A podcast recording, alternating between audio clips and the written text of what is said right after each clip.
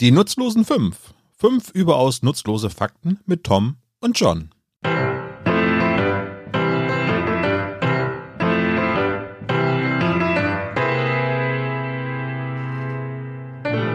Hallo und herzlich willkommen. Es ist wieder Zeit für nutzloses Wissen, für unnützes Wissen, für nutzlose Fakten. Es ist Zeit für fünf. Mein Name ist John und ich begrüße wie immer meinen Lieblingsmitpodcaster Tom. Hallo Tom. Sei mir gegrüßt. Ave. Ave, Salve. Salve, Salve Tomulus. Ich entschuldige mich mal gleich eingangs für die Qualität meiner Stimme. Ich kuriere gerade noch eine, eine Rachenentzündung aus und eine Erkältung. Das heißt, ich bin ein bisschen ich angeschlagen. Das sehr sexy, Tom. Ich finde, du solltest. Ah, das freut mich, dass dir das gefällt. finde, du solltest öfter so klingen. Ah. Hm.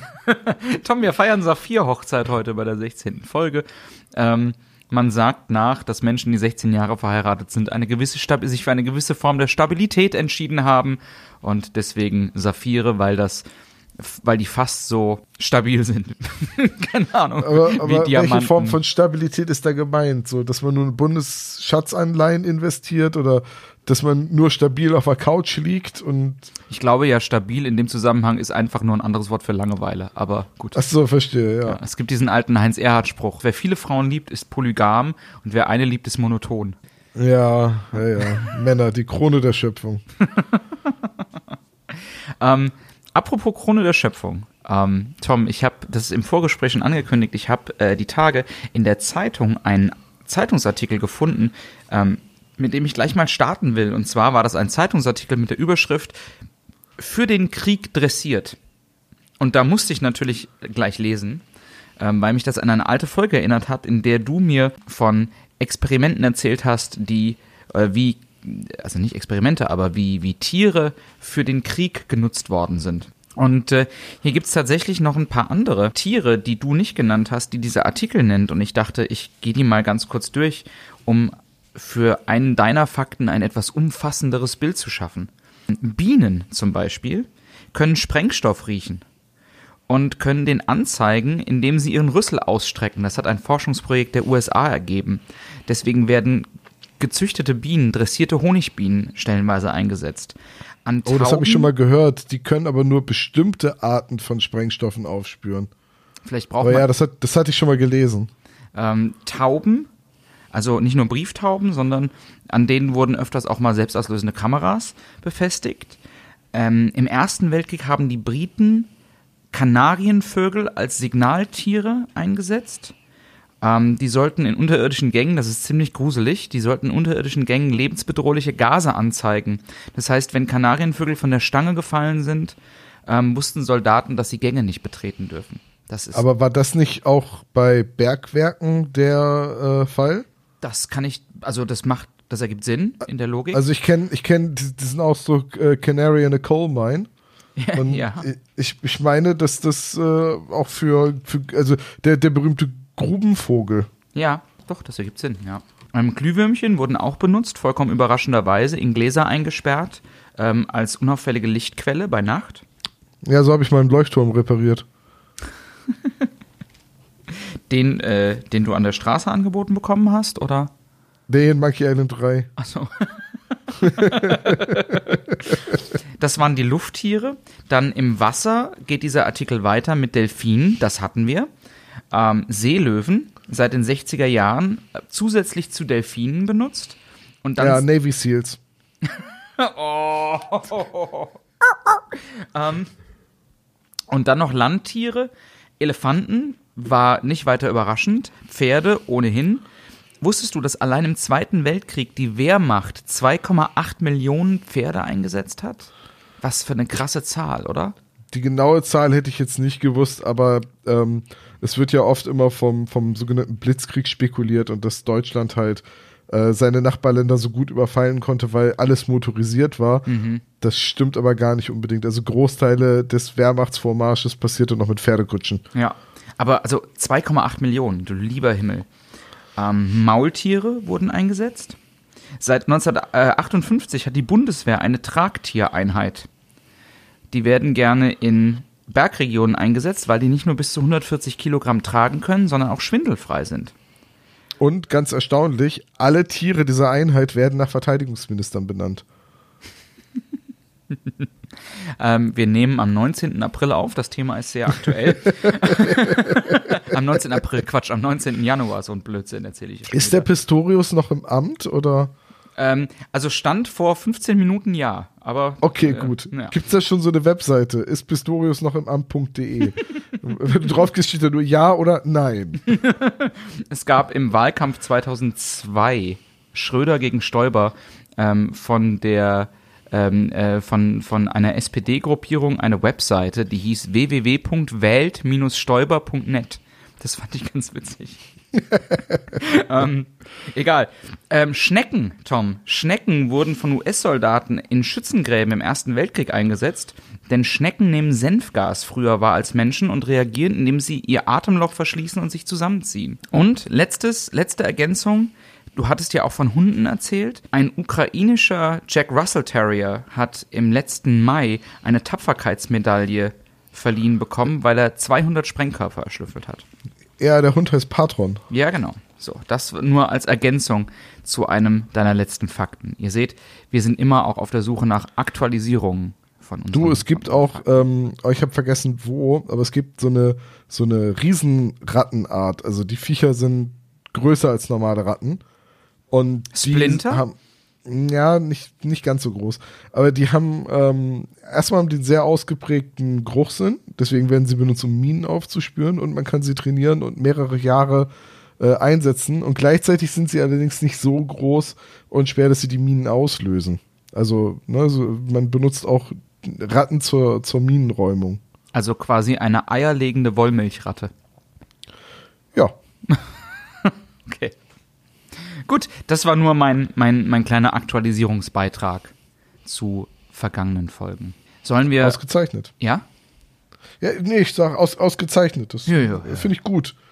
Wenn wenn wenn, es einen neuen äh, Swan Upper gibt, werde ich das auch hier verkünden. Sehr gut, sehr gut, so muss das sein. So muss das sein.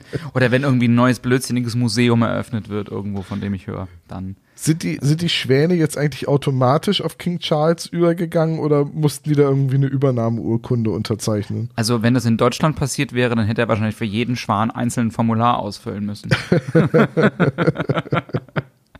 Und zwar mit Durchschlag. Der, Ja. äh, das, das Formular, nicht der Schwan. Ähm.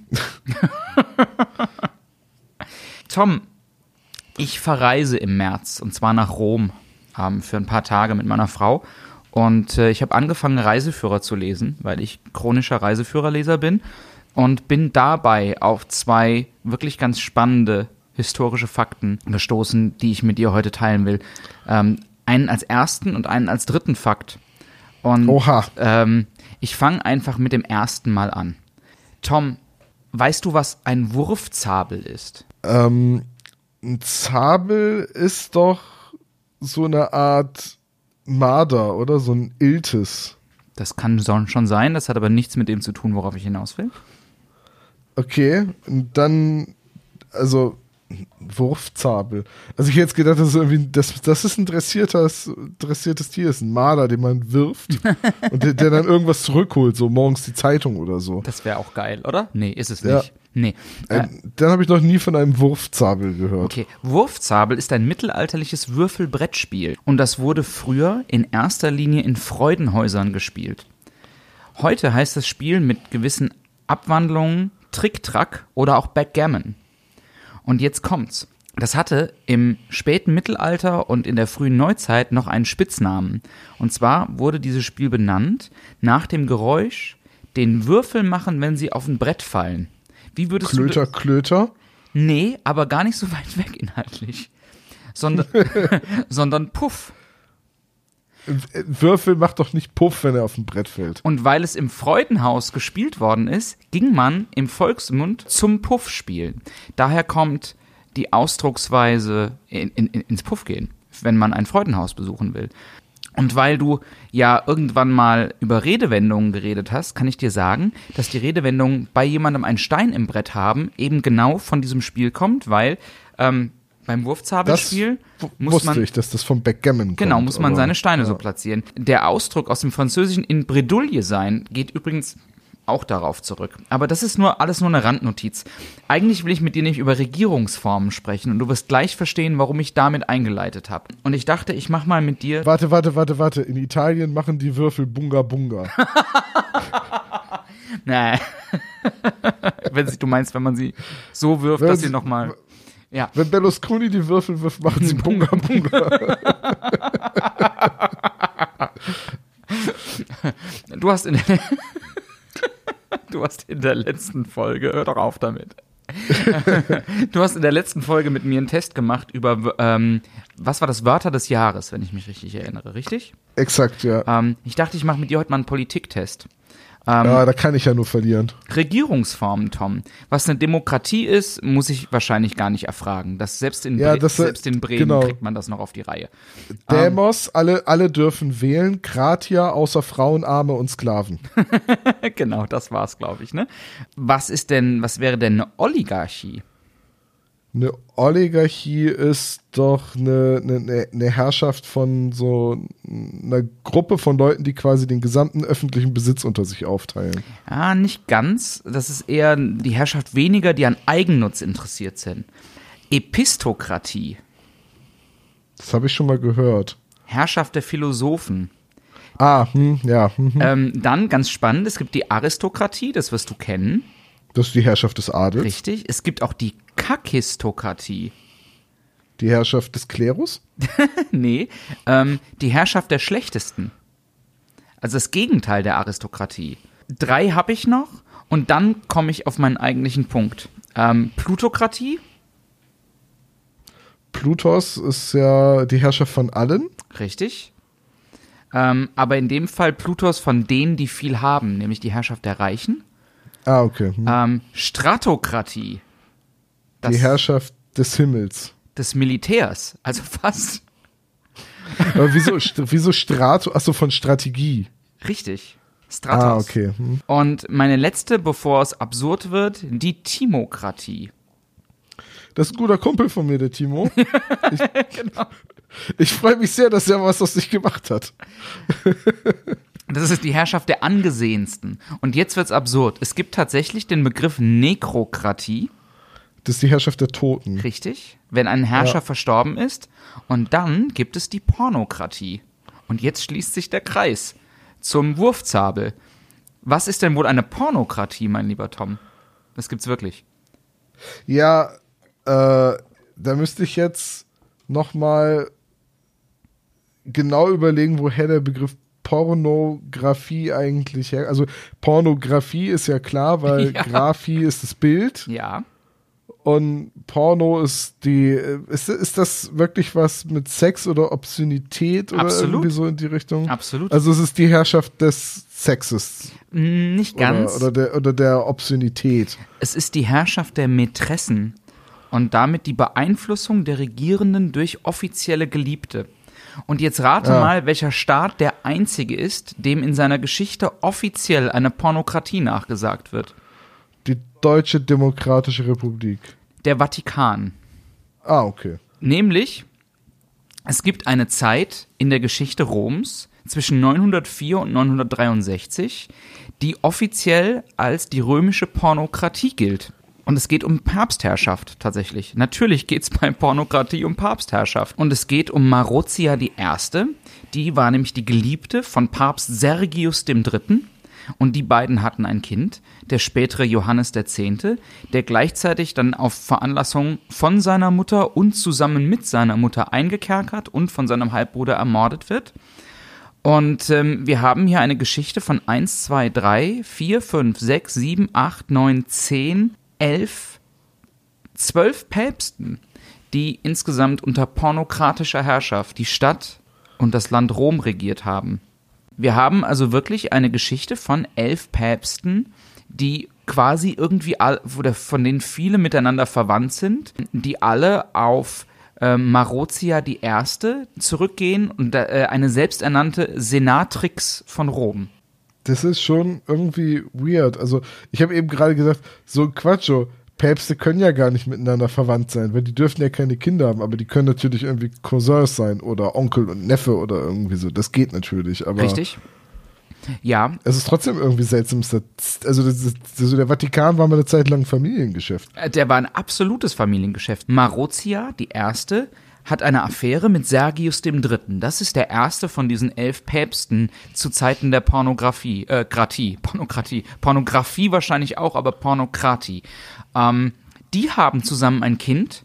Dieses Kind wird der spätere Johannes Zehnte, also der vierte Papst in dieser in dieser Reihenfolge. Und auch Johannes der Elfte, der sechste Papst aus dieser Reihenfolge, geht in diese, hat mit dieser Familiengeschichte zu tun. Und der Halbbruder, also der andere Sohn von Marozia, ist ein Fürst namens Alberich II.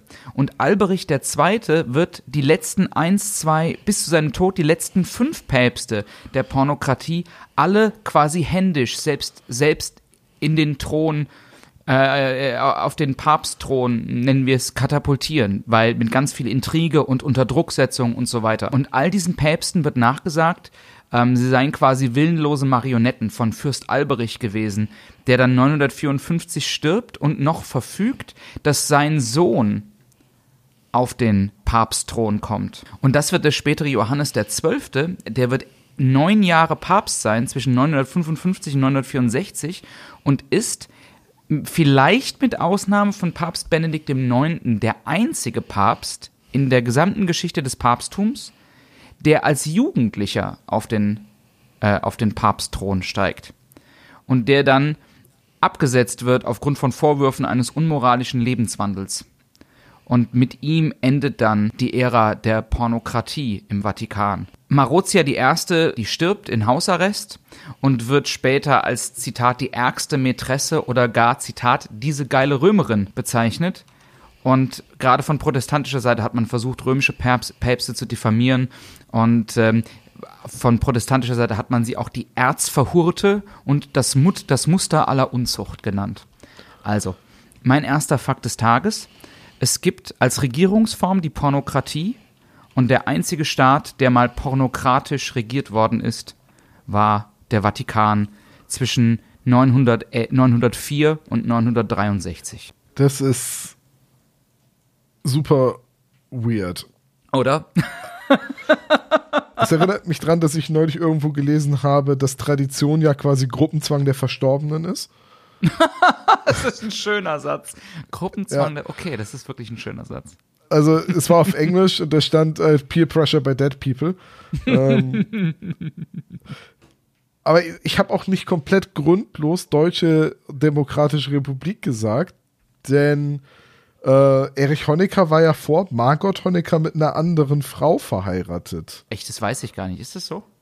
Ja, die hatte er in seiner Zeit in einem Nazi-Gefängnis kennengelernt, vorm, also, oder während des Zweiten Weltkriegs oder davor, ich weiß es nicht mehr genau. Ähm, und Margot Honecker ist quasi von der Kommunistischen Partei der Sowjetunion als Mätresse an Honecker herangetragen worden mit dem Auftrag, ihn umzudrehen. Also äh, Ach, ihn was. erstmal gefügig zu machen für, für den Osten, für die, für die Sowjets und gleichzeitig, dass er seine Frau verlässt. Also äh, Margot Honecker war quasi so eine Art Sowjetspion. Ach, verrückt. Das war, das war keine Liebesbeziehung zwischen den beiden. Okay. Also er hat sie offenbar schon irgendwann geliebt, weil sie halt aus seinem Leben nicht mehr wegging, so, ne? Diese, diese Mätresse, die er gar nicht loswerden konnte, die ihm den Kopf verdreht hat. Und deswegen dachte ich, du willst mit Pornokratie, also dass die Mätresse ihn da so unter der Fuchtel hat, irgendwie auf, äh, auf Honecker hinaus. nee, aber spannend. Ich hatte von einer ganzen Weile, es ist bestimmt jetzt zwei, drei Monate her, eine Arte-Dokumentation über die Honeckers gesehen, dass es keine Liebesbeziehung war. Ähm, und deswegen kriegst du es nicht mehr so ganz auf die Reihe. Wenn ich jetzt gewusst hätte, dass du das nicht weißt, hätte ich es vielleicht mal rausgegraben als, als einen lustigen Fakt so. Warte mal, ich habe hier was gefunden. Am 4. Dezember 35 wurde er von der Gestapo verhaftet. Nach fünftägigen Vernehmungen durch, ist das, ist das wirklich, ja, durch Reinhard Heydrich. ähm, Persönlich. Welche Ehre. ja, toll. ne, wurde er gefoltert, Ausstellung des Haftbefehls vorm Volksgerichtshof, verurteilt, bla bla bla und ins Berliner Zellengefängnis in der Lehrter Straße Okay. geschmissen. Und da müsste er seine erste Ehefrau kennengelernt haben, in, in diesen Strafhaftanstalten. Die war da, glaube ich, so eine Art Aufseherin oder so. Ist auch so Ich- eine klassische musste- Love Story, oder? Ich habe ich hab gerade ganz große Angst, dass ich da gerade richtig viel durcheinander kriege. Also vielleicht ein andermal. Okay, wir werden dich nicht drauf festnageln, Tom. okay, ja, aber das ist, ähm, also wirklich, es gibt eine Pornokratie und das ist schon, das ist schon wirklich ganz spannend. Das alleine schon seltsam genug. Absolut. Ich finde, das, das checkt alle unsere, unsere Seltsamkeitsboxen sozusagen, um mal dieses Denglisch hier irgendwie Ja. loszuwerden. Was, denkst du, John? Wollen wir weitermachen? Ach du, nö. Ich, ich dachte jetzt gerade, na, wo wir eh schon dabei sind, lassen wir die Hosen doch gleich aus. Oh Gott. ich habe ein bisschen Angst, was jetzt kommt. Äh, John, ähm, also was denkst du, ist der beste Weg, einen männlichen Körper jung zu halten und zu revitalisieren? Ähm, es kommt, glaube ich, einfach darauf an, wen du fragst. Also, wenn du die Jungs von Quanon fragst, dann sagen die Kinderblut. Aber Ja. Wen, wen müsste ich denn fragen, damit die Antwort Affenhoden lautet? Silvio Berlusconi? Nicht ganz so weit weg, aber hast du schon mal, Sein Bruder. hast du schon mal von äh, Serge Voronov gehört oder in seiner ursprünglichen Namensgebung Sergei Abramowitsch Voronov? Nein. Es ist ein französischer Chirurg russischer Herkunft gewesen und er gilt als Pionier der Xenos-Transplantation. Aha. Und äh, Xenos, das Fremde, ne, das ist halt das Transplantieren von, ich sag jetzt mal im Wesentlichen Organen und Teilen von Organen einer anderen Spezies. Also sowas wie eine Herztransplantation vom Schwein. Genau, so das, wo man heute forscht, ob das klappen kann, von wegen, ne, mit genetischer Übereinstimmung, dass der Körper das neue Organ nicht abstößt und so weiter. Darf ich da Und- ganz kurz einhaken und sagen, es gibt Ja. dieses wahnsinnig tolle Interview mit Robin Williams, der mal, der ähm, so eine Schweineherzklappe bekommen hat irgendwann mal nach einer OP und der sitzt bei Letterman und wird gefragt, wie es ihm denn damit ginge. Und, Und- er grunzt. Und er sagt, ach, ist eigentlich alles wie immer, aber ich kann jetzt Trüffel riechen. Ja. Entschuldigung, ja.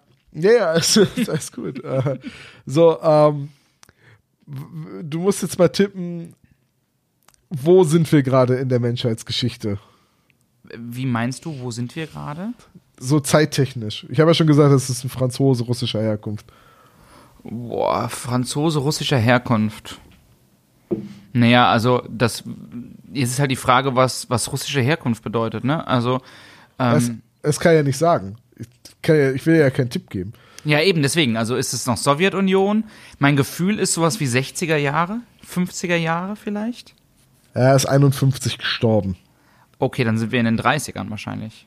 Wir sind in den frühen, im frühen 20. Jahrhundert. Wir sind um den Ersten Weltkrieg rum. Okay.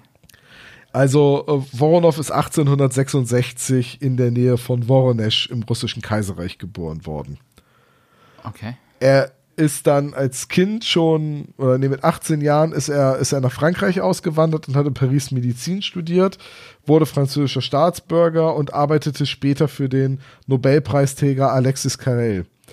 Auch ein Arzt, sein Vorbild, Lehrer und späterer Freund. Äh, Voronoff hat als Leibarzt gearbeitet, eine Weile in Ägypten und er gilt so ein bisschen als der Wegbereiter der modernen Medizin weil er eben ähm, schon 1910 in der Lage war, zum Beispiel Ovarien oder Schilddrüsen zu transplantieren. Okay. Also Transplantationschirurg. Voronoff hat allerdings in seiner Zeit in Ägypten Eunuchen am Hofe ähm, des dortigen Herrschers untersucht und hat halt beobachtet, dass Leute, die im Kindesalter kastriert wurden, jünger, vitaler und eben ähm, ja androgyner aussehen. Er hat daraus aber einen falschen Schluss gezogen und hat ge gedacht, dass die das, das, das ju junge Hoden, also Hoden von jungen Menschen, einfach, weißt du, ich brauche, wenn man das heute alles aus dem Kontext reißt, was wir hier so von uns geben. ja, ich weiß, wenn man junge Hoden Ja, ich weiß. In der Pornokratie. Ich habe ja gesagt, wir lassen die Hosen gleich aus. Ja.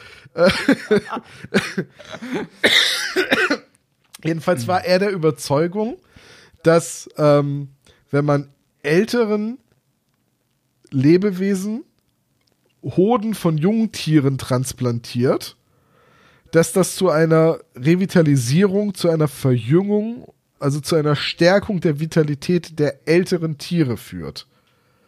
Das hat er auch an über 500 Tieren ausprobiert und dokumentiert, nämlich Schafe, Ziegen und auch Bullen. So, das war sein Konzept. Und dann war sein nächstes Konzept, naja, wenn das äh, bei Tieren funktioniert, hat er ja beobachtet, laut seinen Dokumentationen, Ja. Dann klappt das ja vielleicht auch mit Menschen. Jetzt hat man allerdings ein Problem. Es gab ja auch im 19. Jahrhundert schon so etwas, Die Menschen? oder im 20. Jahrhundert, wie eine, e wie eine Ethik. Ja. Ja, klar. Und du kannst ja nicht einfach einem jungen Menschen die Hoden abschneiden, damit du sie einem alten Menschen transplantieren kannst. ja. So. Also hat er gesagt, es gibt ja sowas, das nennt sich Menschenaffen. Wir sind jetzt in den 1920ern. Und er hat dann Affenhoden, meistens Schimpansen und Paviane, äh, in Scheiben geschnitten. Oh, Und die Scheiben, Tom, du musst eine Triggerwarnung davor setzen. Das ist ja. Oh. das darfst du dann im Schnitt machen. oh. und hat äh, und hat dann diese diese Scheiben, diese Hodenscheiben, Sag, ähm, sag nicht verfüttert. nein, schlimmer, in das Skrotum eines Patienten transplantiert. Oh, Josef Mengele gefällt das. Ei, ei, ei. Äh, das hat er das erste Mal am 12. Juni 1920 gemacht und äh, hat äh, auch bei diesem Menschen eine, eine Verjüngung, einen Vitalitätsgewinn und äh, eine generelle stärkere Physis beobachtet und hat das notiert und hat das auch äh, in einem Buch veröffentlicht, The Study of Old Age and My Method of Reju- Rejuvenif oh Gott, Rejuvenation. Also das meiner, die Methode meiner Verjüngung. Ähm, bis zu den 1930er Jahren hat Voronov äh, über 500 Transplantationen durchgeführt. In den Vereinigten Staaten, in der Sowjetunion, Brasilien, Chile und Indien. Das heißt, der ist auch noch gereist damit. Ja, in, es ist, es ist so furchtbar, aber da in England äh, zur damaligen Zeit Vivisektionen, also operative, äh, operative Eingriffe am äh, lebenden Organismus, zum Beispiel Tiere oder auch Menschen, nicht erlaubt waren, wurden da die Hoden von Leichen transplantiert. Das ist so ekelhaft. Entschuldigung, oh, das ist so ekelhaft. Ja, es, ich weiß. Der Wikipedia-Artikel äh, gibt übrigens dazu an, äh, dass zeitweise ähm, es wirklich schwer war, an Affenhoden zu kommen, weil die knapp wurden. Die große Affenhodenknappheit von 1921. Davon habe ich schon mal gehört. Ich wusste, dass das ist bekannt, ja. Äh, Oh Gott. es, es, es, es wird noch so viel absurder. Voronov hat 100.000 Goldfranken für so einen Eingriff genommen. Also er hat quasi sich richtig gut dafür bezahlen lassen von reichen Leuten, mal, wir- die gehofft haben, reden- dass sie ihr Leben ja, Wir, wir reden von Anfang der 20er. Wie viel, Ja. wie viel Kohle ist das? Das ist ja unfassbar viel. ja, das ich habe es nicht nachgerechnet. Ähm, man könnt, könnten wir gleich noch mal versuchen, aber er verlangte pro Eingriff die Summe von 100.000 Goldfranken. Ähm, Wo- war so wohlhabend und reich damit geworden, dass er in Menton, das ist eine ganz kleine französische Gemeinde, fast schon bei Italien, also fast schon in Italien, ganz südöstliches Frankreich, äh, hat er ein eigenes Affenhaus gebaut und errichtet. Und er hat auch später Affenovarien, also Eileiter und, und äh, ne, Okay. versucht, Frauen zu transplantieren, in der Hoffnung, die Menopause zu verhindern. Das ist allerdings erfolglos geblieben. Krass, okay. Also Wo- Voronov hat hunderte hunderten Männern äh, Tierhoden oder Teile davon transplantiert. Alles in der Hoffnung, äh, das Altern, das Altwerden und den Tod rauszuzögern.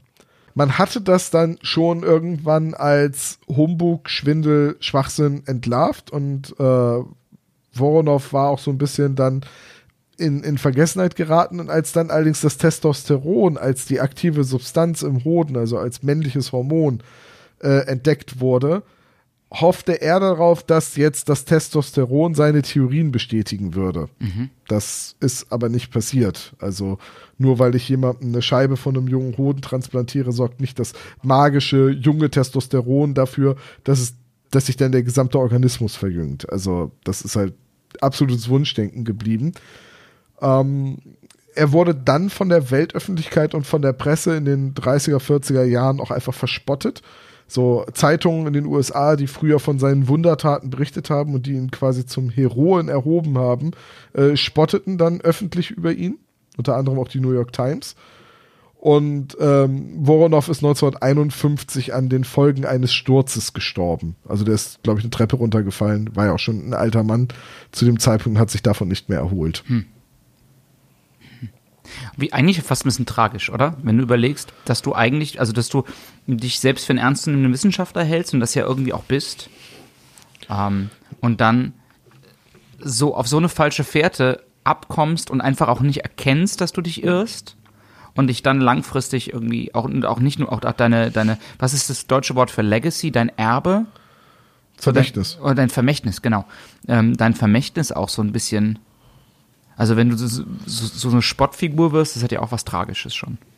Ja, ich musste da sehr an äh, Professor Farnsworth aus Futurama denken, der zum Wissenschaftlerkongress kommt und alle machen sich drüber lustig, ähm, dass er dass er hoffentlich nicht wieder mit der mit der, dieser Erfindung da mhm. ankommt und, er, und dann ist es genau die Erfindung, die er dabei hat. Er hatte vergessen, dass er sie schon im Vorjahr gezeigt hat. Oh Gott. Ich habe übrigens gerade mal nach Goldfranken geguckt. Es gibt Wechselkurse tatsächlich.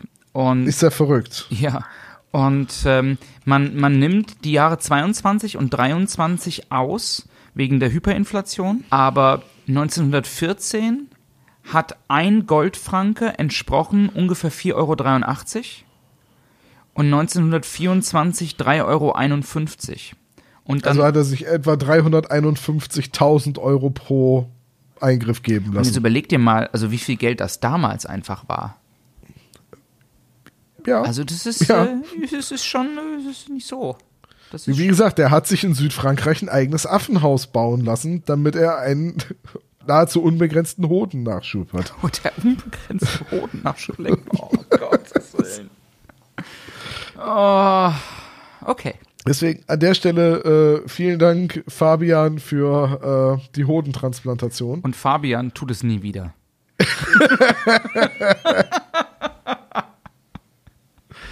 Und mir tun alle unsere Hörerinnen und Hörer leid, die den Fakt jetzt einfach beim Einkaufen oder so hören. Die da an der Kasse stehen oder die gerade irgendwie im Bus stehen. Ich stelle mir halt jetzt gerade die Leute vor, die so vor der Fleischtheke stehen sagen, was wollte ich noch einkaufen? Und im Hintergrund auf den Ohren die ganze Zeit so Hoden, Hoden, Hoden, Hoden, Hoden. Entschuldigung, haben Sie Schimpansenhoden? nee, die sind gerade aus. Ist gerade eine Knappheit. da war gerade so ein verrückter französischer Chirurg. Er hat alle gekauft. Oh. Ja, ja, ja, ja. oh Gott. Was ich übrigens nicht rausfinden konnte, ähm, ob Voronov an sich selbst auch einen entsprechenden Eingriff hat vornehmen lassen, weil ich könnte mir gut vorstellen, dass jemand, der von so einer abwegigen Idee so überzeugt ist, dann eventuell auch dazu neigt, den Selbstversuch zu machen. Ja, aber ugh. Ugh. Ach, ugh, ugh. Entschuldigung. Ich wiederhole ich mich, aber ugh. Ja, ich, ich, ich habe, aber ich habe verstanden. Hm. Eieiei. Eieiei. Okay. Ähm, du wirst jetzt lachen, aber das Wort Hoden wird in meiner nächsten Geschichte auch vorkommen. Wir sind heute sehr monothematisch. Fünf Hoden. Ähm ich bleibe aber mal ähm, im Vatikan. Ich bleibe nämlich auch so ein bisschen monothematisch, zumindest für meinen zweiten Fakt noch. Und zwar kommt im April 1024 ein Mann auf, äh, auf den Papstthron, der eigentlich Romanus von Tusculum heißt, aber als Namen Johannes den 19. wählt. Dieser Romanus von Tusculum, Johannes der 19., gilt als so habgierig, dass er sogar zwischendurch versucht, die Primatrechte des Papstes an den ähm, Kaiser von Konstantinopel zu verkaufen. Also die Primatrechte des Papstes, das ist quasi das Vorherrschaftsrecht über das Christentum. Also sogar die wollte der verhökern. Aber das ist nicht die eigentliche Geschichte. Denn, also Johannes der 19. stirbt im Oktober 1032 und äh, sein Nachfolger wird ein Spanier, ein Mann namens Pedro Juliao oder romanisiert Petrus, Petrus Hispanus. Und dieser beschließt, als päpstlichen Namen ebenfalls Johannes zu wählen und wird folglich Johannes der Elfte? nach dem 19. Ach so, 20. Ich habe die Zahl vergessen gehabt. Nein, Johannes der 21. Denn einen Papst Johannes den 20. gibt es nicht Ach so. in der päpstlichen Nomenklatur. Und das hat Gründe. Die wahre Geschichte ist leider relativ simpel, mit der fange ich an.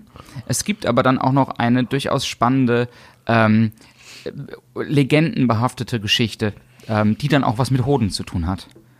Na, Ähm, Gott sei Dank. Nur, also, dass, dass ich dich hier nicht inhaltlich komplett verliere und langweile, schon mal die, die Aussicht. Das Gemächt wird noch eine Rolle spielen.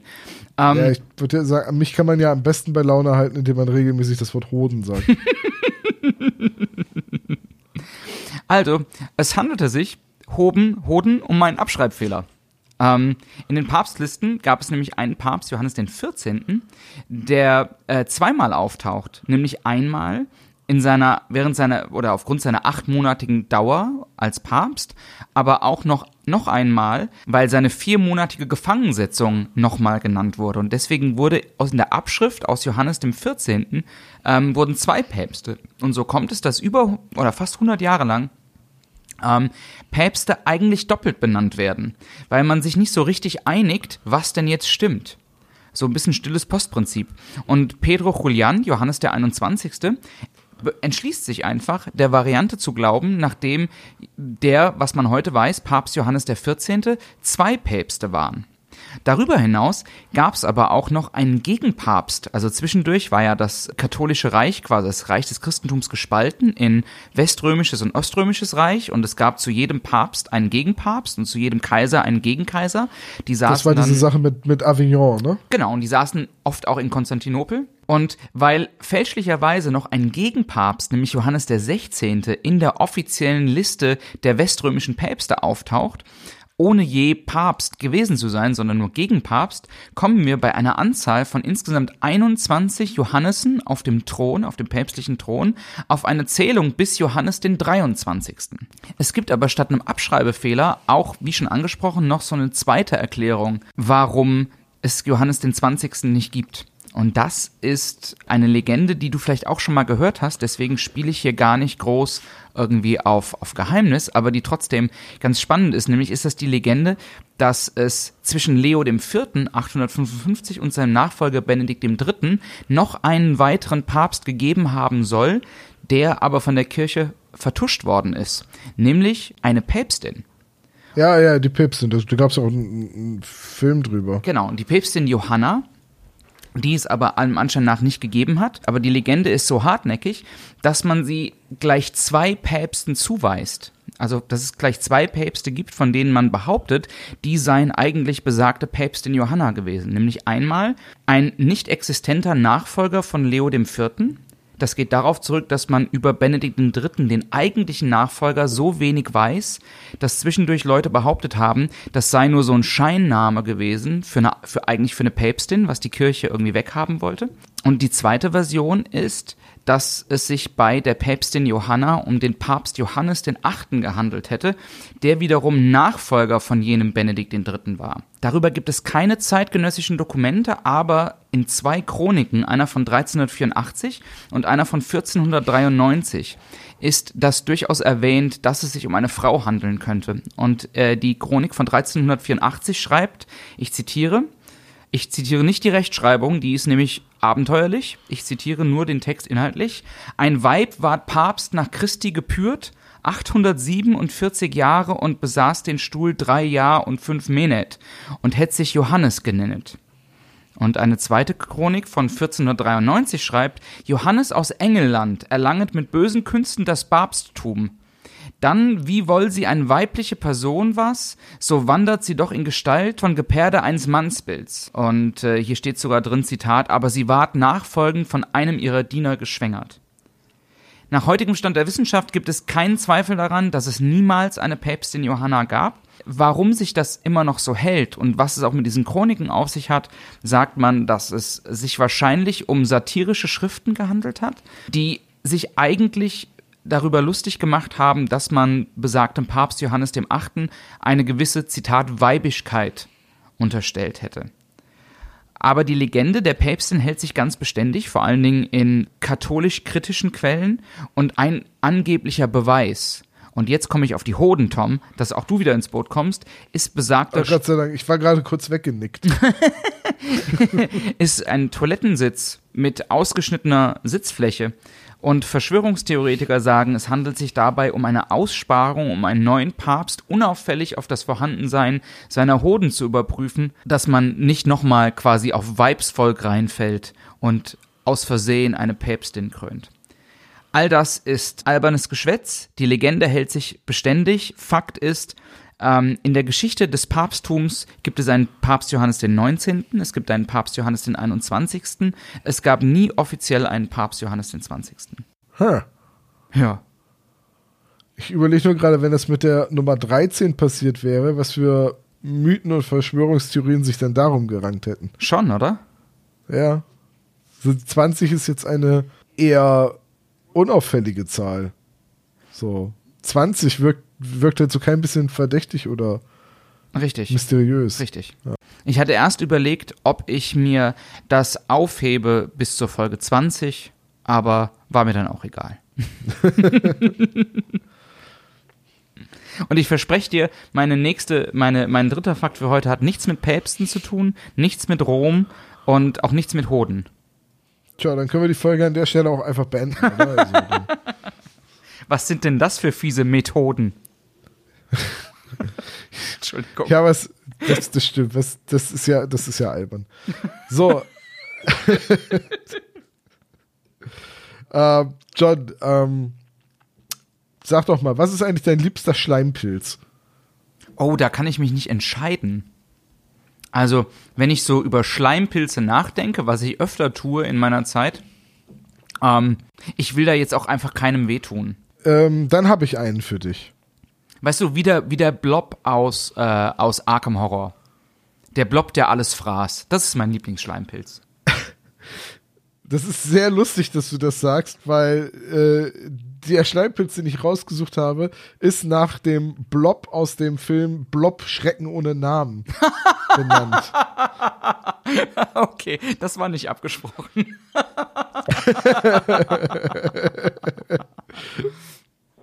Also, äh, ich möchte mit dir über Physarum polycephalum sprechen. Gesundheit.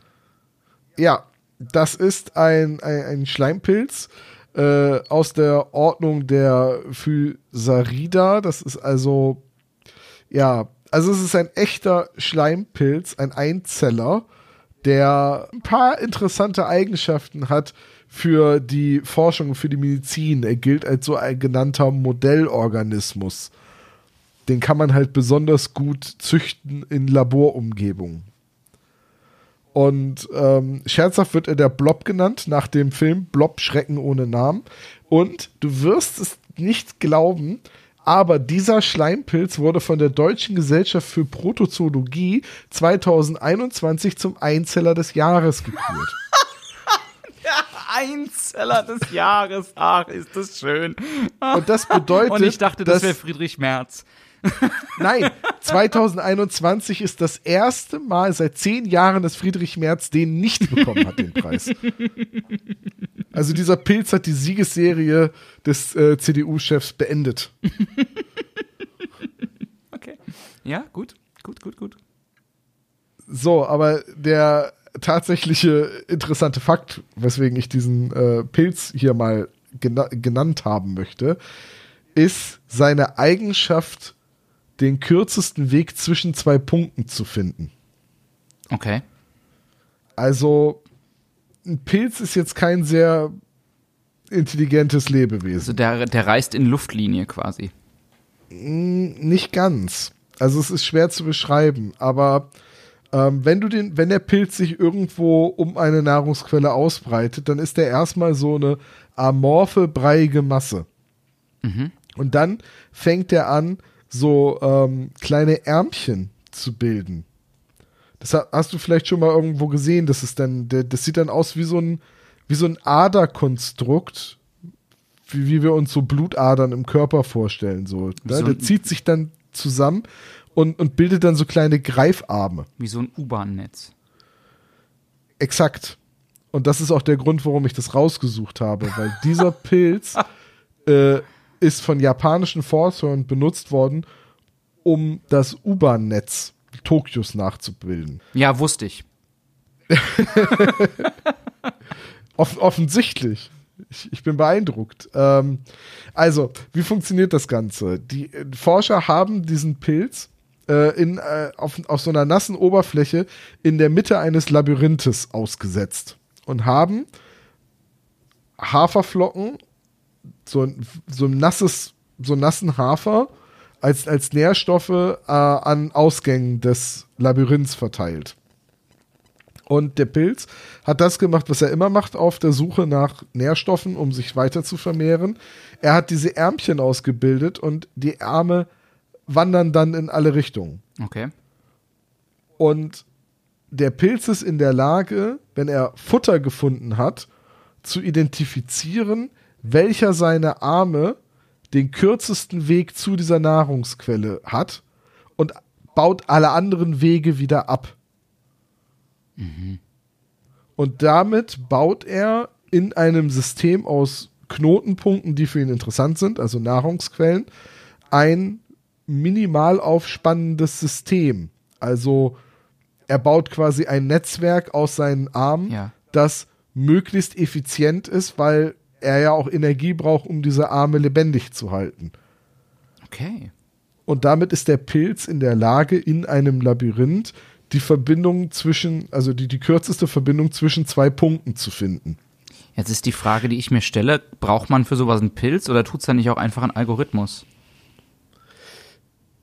Der, ähm, der Witz ist halt, dass ähm, die Forscher gesagt haben, wir bauen mal eine Karte, die aussieht wie Tokio. Ja. Und da, wo die großen Ballungszentren sind, also da, wo viele Leute ein- und aussteigen in der U-Bahn, da, wo wir die großen Bahnhöfe haben, da packen wir mal Futter hin. Und dann haben sie den Pilz ausgesetzt und der Pilz hat angefangen, Futter zu suchen und dieses Netzwerk aufzuspannen und hat halt ein Netzwerk aufgebaut, das vergleichbar zu dem U-Bahn-Netz ist. Verrückt.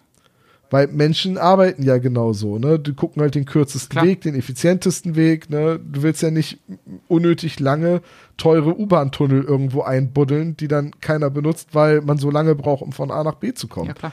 Klar. Und, und, und, der, und jetzt versucht man halt, oder ist man halt am überlegen, ob man mit diesem Pilz zusammen Computeralgorithmen zur äh, Auffindung von minimal aufspannenden Systemen oder von möglichst effizienten Wegfindungsroutinen, äh, ob man die damit verbessern kann. Weil der Pilz ja im Prinzip wie so eine künstliche Intelligenz lernt. Ich schicke dir mal gerade einen Link zu dem äh, Artikel aus der Taz, in dem ich das gelesen habe. Okay. Und da sieht man auch im Bild, wie dieser Pilz arbeitet. Also siehst du links ist er am Anfang und rechts, nachdem er alle Nahrungsquellen gefunden und miteinander verbunden hat. Und das rechte Bild, das sieht schon enorm aus wie ein, wie ein Straßennetz. Das ist richtig gruselig. Ja, und ähm, das ist halt der nutzlose Fakt, den ich rausgesucht habe. Der Schleimpilz Physarum polycephalum ist in der Lage, zwischen zwei Punkten den kürzesten Weg zu finden. Krass. Und auch da bedanke ich mich äh, an Fabian, der mir irgendwie mal einen Tag lang so eine ganze Liste von nutzlosen Dingen geschickt hat, von denen ich noch über Dutzende Folgen zehren kann. Es ist jetzt Zufall, dass ich ausgerechnet heute zwei davon reingenommen habe. Ähm, sollte ich irgendwie mal krank sein oder längerfristig ausfallen, Fabian hat ja auch einen Podcast, nämlich über die Edgar Wallace-Filme. Edgar Wallace seine Nachbarn, der sei hier mal dringend empfohlen. Ah, großer Ähm, Fan, der- großer Fan, der, Fabian. Der, der kann mich dann äh, vertreten, wenn ich mal nicht da bin. Das stimmt. Offensichtlich, ja, offensichtlich hat er einen, einen nicht enden wollenden Pool an, an nutzlosem Wissen. Sehr, symp Der hat mir noch so sinnlosen Quatsch geschickt, dass du wirst, du wirst doch deine helle Freude haben. sehr, sehr sympathisch, der junge Mann. Sehr, sehr sympathisch. Äh, übrigens, falls es dich interessiert oder Nein. einmal hier für die Shownotes, ähm, die japanischen Forscher haben das Paper, in dem sie ihre Ergebnisse festgehalten haben mit dem Labyrinth, äh, ins Internet gestellt. Ich habe das hier auch mal gelesen. Absolut faszinierend, was dieser Pilz alles kann. Ich ich habe jetzt nicht alles verstanden, weil ich halt wirklich nicht so viel Ahnung von Biologie habe, aber ich gehe davon aus, dass der Pilz halt irgendwie eine Methode hat oder irgendeine Fähigkeit hat, ähm, einschätzen zu können, welche seiner Wege er äh, ihn, ihn am meisten Energie kostet, den aufrechtzuerhalten und dann entsprechend die Wege, die ihn am meisten schonen und ähm, so am energiekonservierendsten sind, dass er die beibehält und die anderen abbaut, weil man sieht in dem Labyrinth gibt es einen Pfad, wo wir als Menschen drauf gucken und sagen, der ist auf keinen Fall effizient und genau diesen Pfad hat der Pilz halt nie benutzt. Nicht ein einziges Mal, egal wie oft man den Versuch gemacht hat. Krass. Krass. Ja, dann würde ich mal sagen, zu Recht Einzeller des Jahres 2021. Ja, da muss Friedrich Merz sich schon anstrengen, wenn er das nochmal zurückhaben will, das Amt. Aber, aber er arbeitet hart dran. Jeden Tag wird da geschuftet im Sauerland. ah, okay. Ähm, Tom, ich bin mir relativ, ich könnte mir gut vorstellen, dass du, ähm, dass du die Geschichte kennst. Sie ist mir, ähm, aber ich finde sie trotzdem so gut, dass unabhängig davon, wir sie hier mal thematisieren sollten, ähm, die hat mir die liebe Maike zugeschickt. Ähm, und es geht um die Hintergrundgeschichte zu dem, zu dem Ausdruck Yellow Press. 1883, Josef Pulitzer kauft ein defizitäres, eine defizitäre Zeitung, die New York World, und schafft es innerhalb von kürzester Zeit mit außergewöhnlich schrillen Kampagnen, ähm, diese Zeitung zu einer der einflussreichsten Zeitungen des Landes zu machen. Und es läuft auch zwölf Jahre ganz gut, bis 19, 1895 William Randolph Hearst, äh, der deutlich jünger ist als Joseph Pulitzer, das New, New York Morning Journal kauft und äh, versucht jetzt zu konkurrieren mit Joseph Pulitzer. Und zwar, indem er einfach noch spektakulärer und noch greller ist. Es ist dieser Zeitungskrieg zwischen Hearst und Pulitzer gilt als die Geburtsstunde der Boulevardpresse. Und es beginnt so ein erbitterter Kampf zwischen den beiden, der sich in der ersten Runde, kann man sagen, rein über den Preis regelt. In der Re normalerweise regulär kosten Zeitungen zu der Zeit, Ende des 19. Jahrhunderts, so drei bis fünf Cent. Ähm, Hearst hingegen senkt den Preis von seinem New York Morning Journal ähm, auf einen Cent und verdoppelt seine Auflage quasi über Nacht. Und das Geld, was er damit mehr verdient, äh, das steckt er in seine Angestellten, nämlich in erster Linie in die Comiczeichner. Und das klingt jetzt so ein bisschen absurd aus heutiger Sicht, aber Comiczeichner sind zu der Zeit quasi die wichtigsten Angestellten, weil die mit ihren kleinen Cartoons ähm, dafür sorgen, dass Leute diese Zeitung kaufen. Und er wirbt 1896 quasi die gesamte Zeichnerabteilung von Joseph Pulitzer ab, inklusive Richard F. Outcalled oder O'Called. Der war der Zeichner von dem Jungen mit dem gelben Ganz Regenmantel. genau, ganz genau. Und der war, dieser Junge mit dem gelben Regenmantel war so beliebt bei den New Yorkern und auch über New York hinaus, dass es dafür sogar Merchandise-Artikel zu kaufen gibt. Also Anstecker, Schokoladenfiguren, Zigarren und so weiter.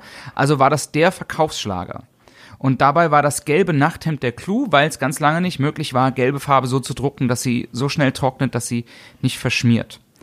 Und ähm, diesen Krieg oder diesen Kampf zwischen den Zeitungen, Krieg ist da vielleicht ein zu großes Wort, äh, bezeichnet man dann als Yellow Kid Journalism, weil ähm, ähm, äh, Pulitzer darauf reagiert, indem er neue Comiczeichner anheuert, denen er sagt, ihr zeichnet mir einfach diesen Comic von diesem Jungen mit dem gelben Nachthemd weiter.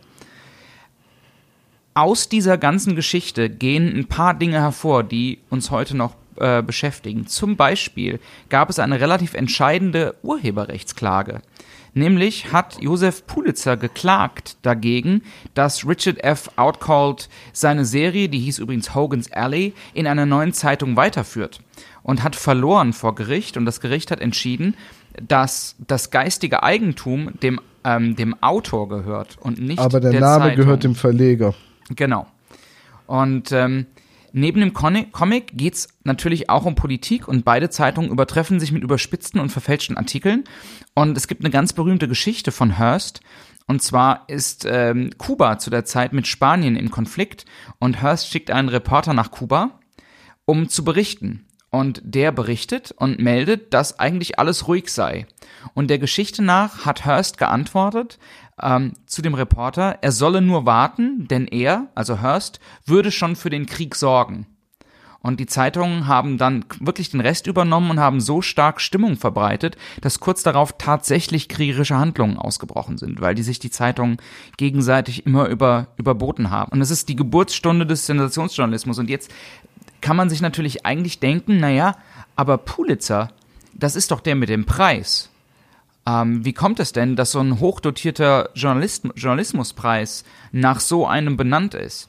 Und Der hat halt eingesehen, dass das falsch ist. richtig. Und richtig. hat deswegen eine Stiftung ins Leben gerufen. Richtig, und er hat verfügt, dass der Großteil seines Erbes, seines Geldes, das er hinterlässt, in eine Stiftung gesteckt wird. Und so wird seit 1917 jährlich für besonders gute journalistische Arbeiten, aber auch in anderen Kategorien kreativer Arbeit, ähm, Drama, Photography und so weiter, ähm, der Pulitzer-Preis verliehen. Und der wird in insgesamt 20 Kategorien verliehen. Und ähm, dann habe ich mich noch mal ein bisschen eingelesen in den Pulitzer-Preis und habe festgestellt, dass es in beiden Hauptkategorien, die eine ist Journalism, das ist die bekannteste, die andere ist Arts and Letters, ähm, insgesamt fünf Preisträger gibt, die viermal den Pulitzer-Preis gewonnen haben. Und ähm, das wiederum ist ganz spannend. So hat ist zum Beispiel ähm, unter Arts and Letters Robert Frost, der Dichter, hat ihn viermal gewonnen. Robert E. Sherwood hat ihn viermal gewonnen, dreimal für ein Drama, das er geschrieben hat, und einmal für eine Biografie. Und Eugene O'Neill hat ihn auch einmal, äh, viermal für Drama gewonnen und Eugene O'Neill war der Schwiegervater von Charlie Chaplin. Im, Im Journalism hingegen ähm, hat eine Fotografin ihn viermal gewonnen, Carol Guy, unter anderem für ihre Dokumentation des Kosovo-Konflikts im Jahr 2000. Und David Barstow, ein Investigativjournalist, der unter anderem den Pulitzer gewonnen hat für dubiose Geschäftspraktiken zur Etablierung eines Monopols von Walmart in Mexiko. Ähm, 2019 hat er ihn bekommen für die Aufdeckung der Methoden der, der, der Trump Corporation, Steuern zu hinterziehen. Und er hat ihn Anfang der, 2000, äh, Anfang der 2000, also 2009, glaube ich, nochmal bekommen, weil er aufgedeckt hat, dass es in, wie heißen diese Private ähm, Talkshow-Radiosendungen in den USA, diese krass rechten Radiosendungen, Mhm, ich weiß, was du meinst, ja. ähm, wie die vom Pentagon instruiert worden sind, gezielt in ihren Sendungen Stimmung für den Irakkrieg zu machen. Also ganz, ganz, wirklich ganz, ganz spannende ähm, investigative Arbeiten und diese fünf Leute sind die einzigen, die den Pulitzerpreis viermal gewonnen haben. Es gibt noch ein paar, äh, die haben den drei oder zweimal gewonnen. Und das ist das Erbe von Joseph Pulitzer. Das Erbe von William Randolph Hearst ist ein etwas anderes. Der macht weiter in Zeitungen, er macht weiter in Sensationsjournalismus und ähm, war später die Vorlage von Citizen Kane äh, oder für Citizen Kane von Orson Welles in dem Film von 1941, was William Randolph Hearst so erbost hat, dass er geklagt hat gegen die Veröffentlichung des Films und verloren hat. Und äh, in den Zehnerjahren galt er, das ist ein Nickname, den er hatte, als Spokesman for the Kaiser und hat mit seinen Zeitungen versucht, die USA aus dem Ersten Weltkrieg rauszuhalten und war feuriger Anhänger sowohl von Teddy Roosevelt als auch von Mussolini und Hitler und ähm, hat in seinen Zeitungen Kolumnen von Adolf Hitler abgedruckt und ist ähm, eine von zwei ausländischen Zeitungen, die von Hitler geschriebene Kolumnen abgedruckt haben. Übrigens aber auch von Churchill. Also ein ganz geiler Typ, dieser William Randolph Hearst. Aber weil zur Geschichte immer ein bisschen mehr dazu gehört, muss man fairerweise auch sagen, nach den Novemberpogromen von 1938 hat sich Hearst entsetzt von Hitler abgewandt. Und äh, seine Zeitungen waren später die ersten, die über den Holocaust berichtet haben. Letzter Fakt. Yellow Press hatten wir schon geklärt. Äh, auf Deutsch heißt das Regenbogenpresse, was daran liegt, dass Gelb, die, die Fähigkeit, die gelbe Farbe zu drucken, Zeitungen dann ermöglicht hat, alle vier. Alle Farben des Regenbogens. Genau, alle vier Grundfarben zu drucken und damit war es möglich, ähm, aus den Mischfarben den Regenbogen herzustellen. Also daher kommt der Ausdruck Yellow Press, der Ausdruck Regenbogenpresse und daher kommt der Pulitzerpreis. Ja. John. Jetzt. Tom. Ähm, ist dir vielleicht aufgefallen, dass ich diesen Fakt kenne? Ja. Jetzt sind wir in einer komischen Situation. Erklär sie auf. Jetzt wird das hier eine Folge 7. Wieso? Äh, ich habe zu einer Kriegslist gegriffen. Dieser Fakt stammt von mir. Den habe ich dir geschickt. Das ist nicht dein fucking Ernst. Doch. Ich hatte gehofft, dass du ihn als ersten oder zweiten Fakt benutzt, damit ich meine anderen Fakten nicht verballern muss. Äh, Was? Ich wollte mit dir über heimtückische Kriegslisten und was eigentlich als Kriegslist gilt und was nicht als Kriegslist gilt reden und dachte, ich greife dafür zu einer Kriegslist. Oh mein Gott, also du machst das hier ganz schön meta, mein Freund. aber, aber was soll ich sagen? Also, ähm, Okay, Frage. Gibt es Maike? Oder bist du Maike? Jetzt, äh, gibt- es- bevor du antwortest, überlege genau, was du sagst. Es könnte dann, es könnte ändern, wie ich dich zukünftig anrede. es, es, gibt Mai, es gibt Maike nicht. Äh, das, ich habe binnen kürzester Zeit eine E-Mail-Adresse äh, registriert und mir eine äh, fiktive Adresse irgendwo in Hannover rausgesucht. Mhm. Das war, das war der einfachste Teil. Der, der, der, der, der schwierigste Teil war eine E-Mail zu formulieren, die nicht nach mir klingt und auf die du reinfällst. Mhm. Okay. Hm, stehe. Okay, Maike, dann red weiter. Ich wollte mit dir einfach mal drüber reden, ob du das als heimtückisch wahrnimmst oder nicht, was ich da getan habe. Würdest du sagen, diese Handlung äh, hat ein, eine Form von Heimtücke? Ich glaube, sie hat eine Form von Heimtücke, aber in dem Kontext, in dem sie passiert, eine normale Heimtücke. Also eine, eine fast sympathische Form der Heimtücke. Fühle ich mich ein bisschen verarscht? Ja, schon. Aber ich habe ja Gott sei Dank auch Fähigkeit, über mich selbst zu lachen.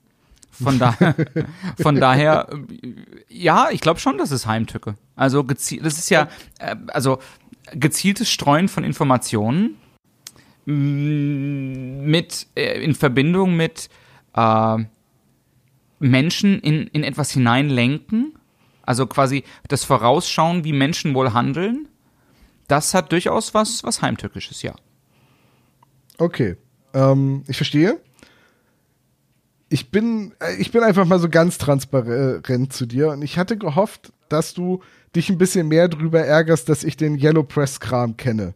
Nach, nachdem ich ja so Heil Honey, I'm Home und die Hansinseln wirklich schon kannte, dachte ich halt so, das ist der Hattrick, das, das könnte sein, dass John wieder sehr drüber lachen muss, dass ich das schon wieder weiß. Ja, aber dafür war es zu offen. Also dafür war das jetzt, also das war tatsächlich eher die Sorte Fakt, von der ich denke, okay, das ist eine total spannende Geschichte. Ob du jetzt irgendwie die Geschichte des Pulitzerpreises kannst, da, da wäre ich jetzt, da hätte ich jetzt gezweifelt, aber dass du den Ausdruck Yellow Press kennst, war ich mir eigentlich relativ sicher. ja gut, Yellow Press, klar, aber wo es herkommt. Ja, ne? aber du bist Ähm, so ein, du, du weißt so einen Scheiß. Du weißt so einen Scheiß. Ja, Gelb ist übrigens wirklich eine ätzende Farbe, auch wenn man ma selber malt, bis die trocknet und bis sie deckt. Äh, das ist also überhaupt gar kein Wunder, dass Gelb da die Farbe ist, die am meisten Zicken macht. Äh, Gelb, Weiß und Schwarz sind, sind die schlimmsten Farben, wenn man malt. So, ähm, es ist allerdings, also es ist, es erfüllt alle Kriterien einer Kriegslist, die ich gemacht habe. Es erfüllt allerdings nicht die Kriterien der Heimtücke. Okay. So, ähm, jetzt muss man Genfer Konvention, Genfer Abkommen, das eben ähm, die Regeln für bewaffnete Konflikte auf staatlicher Ebene regelt. Äh, ziemlich absurd, dass es da Regeln gibt, aber prinzipiell gibt es Regeln, allerdings hat sich wahrscheinlich keine Kriegspartei jemals komplett an die Genfer Konventionen gehalten. So, ähm, eine Kriegslist ist erlaubt. Sie wird nämlich nach Artikel 37 der Genfer Abkommen äh, definiert als Kriegslisten sind Handlungen, die einen Gegner irreführen oder zu unvorsichtigem Handeln veranlassen sollen, die aber keine Regeln des in bewaffneten Konflikten anwendbaren Völkerrechts verletzen und nicht heimtückisch sind, weil sie den Gegner nicht verleiten sollen, sich auf diesem recht ergebenden Schutz zu vertrauen. Folgende Handlungen sind Beispiele für Kriegslisten. Tarnung, Scheinstellung, Scheinoperation und irreführende Opera äh, Informationen. Jetzt ist die Frage, was ist denn zum Beispiel Heimtücke? Heimtücke ist zum Beispiel, äh, wenn ich jemanden mit einer weißen Fahne rüberschicke und sage, ich möchte verhandeln Ja. und ich dann deine Delegation oder diesen Moment deiner Achtlosigkeit nutze, um dich anzugreifen. Hm, verstehe. Oder wenn ich vortäusche, dass ich kampfunfähig bin und mich ergeben möchte und den Moment dessen, wo du mir mein Recht nach Genfer Konvention, dass ich in Gefangenschaft gehe und dass du mich auch medizinisch versorgen musst als verwundeten Gegner, nur dazu nutze, um dich anzugreifen. Oder indem ich vortäusche, dass ich Zivilist bin, also meine Uniform ablege und äh, in Zivilkleidung angreife. Ja. Oder indem ich vortäusche, dass ich zu deiner Armee gehöre, indem ich deine Uniform und deine Abzeichen trage. Okay. Das sind Heimtücke. Äh, Merkmale. Übrigens alles Dinge, die natürlich in bewaffneten Konflikten ständig passieren. Ich frage mich gerade immer noch, ob ich sauer bin auf dich deswegen. Es würde mich wirklich sehr kränken, wenn, wenn du deswegen sauer auf mich Ich bist. glaube, ich bin neidisch auf dich deswegen. John, hast du die E-Mail noch, die Maike dir geschickt Aber Oh, wenn hat? da jetzt noch irgendwas drinsteht, was ich hätte sehen können, dann bin ich dann. Oh. Ja, habe ich. Ich habe sie geöffnet gerade. Lies doch bitte mal vom ersten Absatz immer nur das erste Wort in jedem Satz. Das erste Wort. In jedem Satz. Oh, du bist so ein Arsch.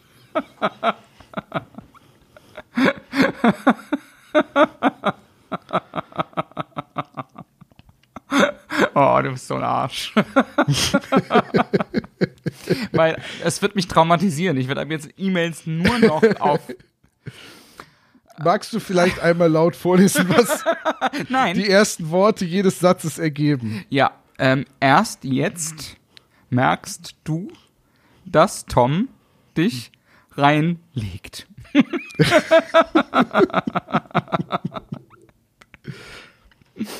Und deswegen möchte ich mit dir noch einmal kurz über Steganographie sprechen. Ah, ist schön. Aber ab Folge 17 heißt der Podcast 2. Steganographie ist nämlich die Kunst der Geheimhaltung, indem man eine Botschaft in einer Botschaft versteckt. Interessant.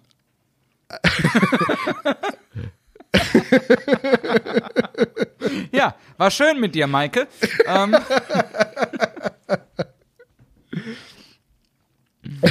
Ah. Jetzt, jetzt muss ich noch mal fragen, bist du jetzt böse auf mich? nee, ich bin tatsächlich immer noch voller Bewunderung dafür. Das ist ziemlich gut. Das ist wirklich ziemlich gut. Und ähm, es gehört ja dazu, dass man, also dass man, also weißt du, manchmal muss man auch einfach eine Niederlage eingestehen und muss irgendwie den, muss irgendwie den Hut ziehen. Das ist schon ziemlich großes Kino. Ähm, das ist wirklich ziemlich großes Kino. Ähm, vielleicht bin ich ein bisschen traurig, dass du die ganze Zeit schon damit prahlst, ähm, wie viele E-Mails du mit Fakten bekommst. Ähm, Es tat so weh. Also, wir reden gleich noch kurz über Steganographie, aber ich bin ganz ehrlich, äh, als ich diese, ich hatte die Idee und dachte, ach, das ist lustig, weil das ist eine Kriegslist und Steganographie, also beide Fakten, über die ich reden will. Und dann hatte ich die E-Mail fertig und, hab die, und hatte mir die E-Mail-Adresse angemeldet und hatte das alles so ein, eingetütet und weggeschickt. Und dann saß ich so da und fühlte mich total schäbig. zu Recht. und dachte halt so, ah, das, könnt, das könnte er mir so krumm nehmen. Das ist irgendwie schon so ein bisschen Ja. fies. Und zumal, und dann schriebst du mir auch nach, ich habe heute einen Fakt bekommen, da hat sich jemand total viel Mühe gegeben. Und ich sitze hier so, so, oh nein.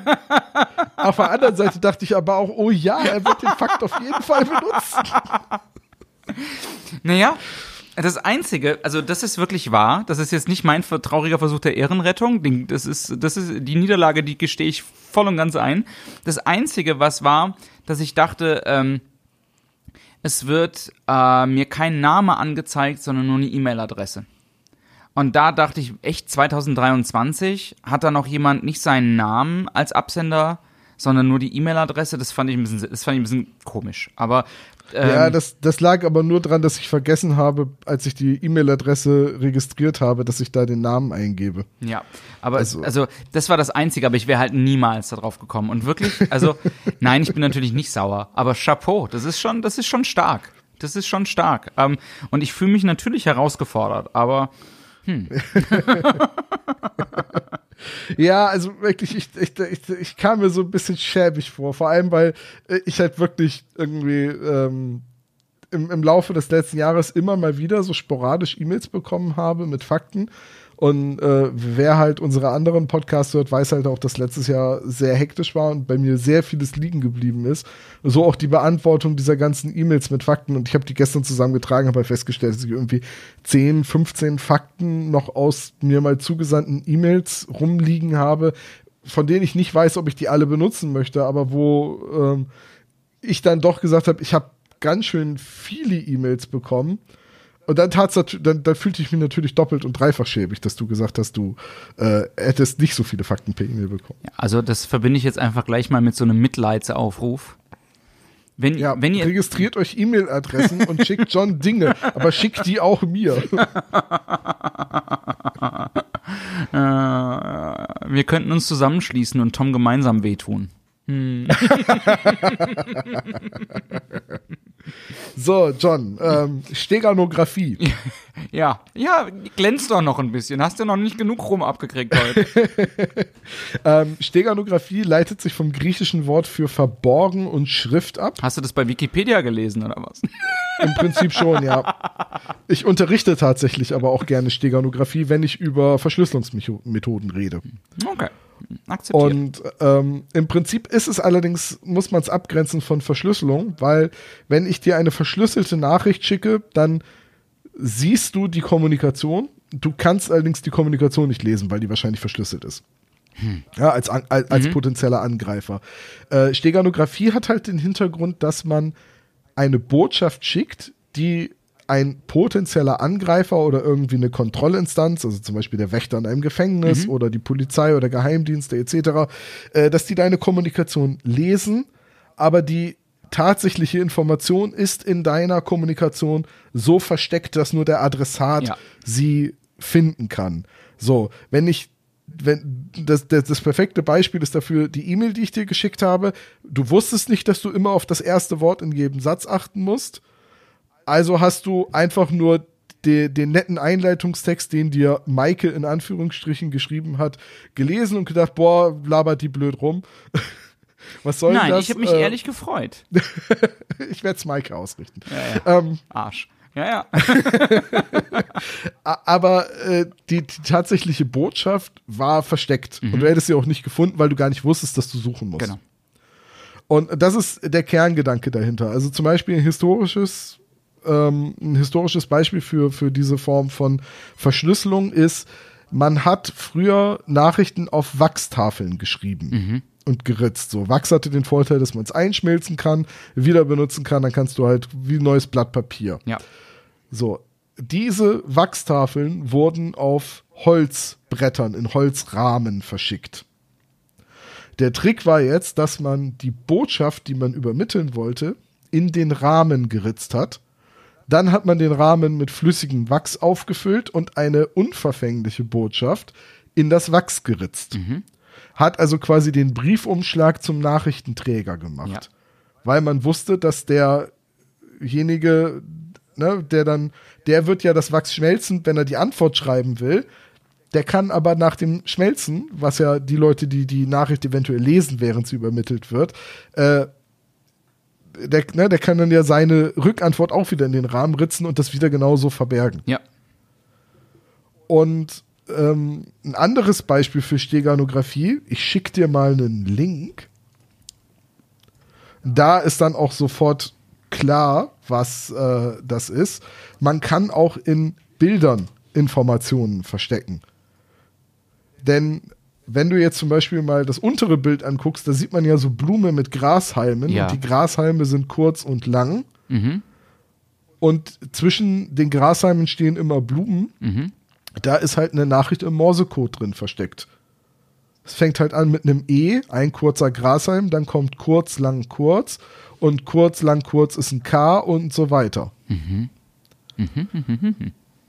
Spannend. Man kann also auch Informationen in, in, in Bildern verstecken. Ja. Und he heutzutage kannst du in Computerbildern auch Informationen verstecken. Zum Beispiel ähm, Farben oder Helligkeitsstufen sind ja durch Zahlen kodiert zwischen 0 ganz dunkel und 255 ganz hell weiß.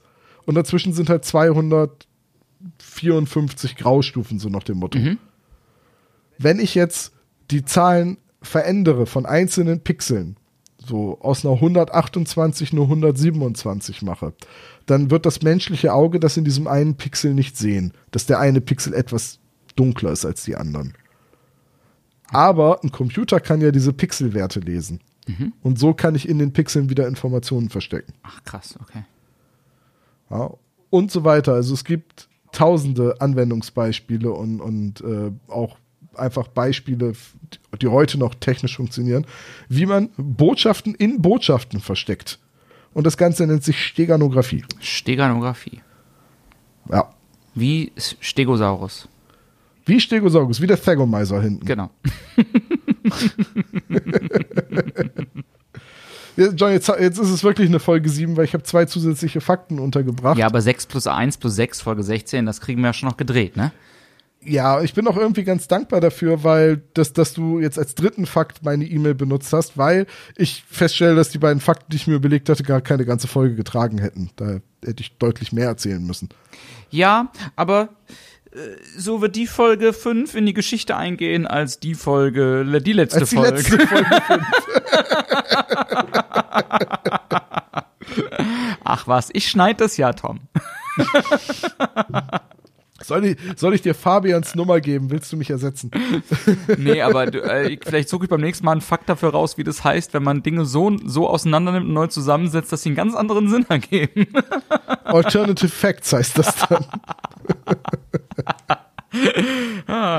Herzlich willkommen zur neuen Folge 5. Tom, was sagt dir das Wort Ende einer Freundschaft?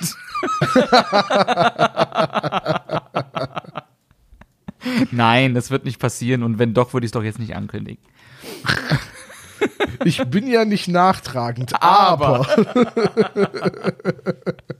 Wer mir einmal in die Hoden tritt, der.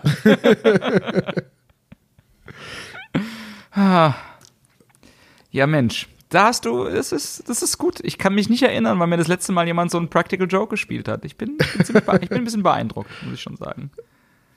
Dankeschön. Gleichzeitig muss man natürlich auch sagen, äh, ich habe jetzt gerade schon so drei, vier Minuten nebenbei drüber nachgedacht. Damit ist die Grenze der Practical Jokes, die wir uns spielen können, auch eigentlich schon erreicht. Alles an, vieles oder das meiste andere wäre jetzt einfach eine Wiederholung. Und Ja. ähm, das ist natürlich, das ist das, was mich eigentlich fuchst. Dass es, dass es jetzt schwer wird, eine Revanche zu finden. Dass mein Erstschlag auch gleich so ein Das war Finalschlag Das war nuklear, ja. Das war, das war. Ja. Das ist, aber ich, ich denke drüber nach. Und wenn Du könntest jetzt natürlich einen, einen Fakt dir ausdenken, der überhaupt nicht stimmt, aber eine unfassbar glaubwürdige Webseite dafür erzeugen und mir die irgendwie zuspielen. Das stimmt, aber dafür habe ich ganz ehrlich weder die Zeit noch die Website noch die Lust. noch die Kenntnis, genau. So, viel- nee, also, aber wenn wir unter den Hörerinnen und Hörern Menschen haben, die sich auch unbedingt mal an Tom rächen wollen, vielleicht können wir uns ja zusammenschließen. Ja, ja, morgen werde ich dann vor meinem eigenen Haus überfallen, in einen Teppich gerollt und von einer Brücke geworfen. Ja, vielleicht. Wie in dieser einen Simpsons-Folge. In so einen Läufer. Hm?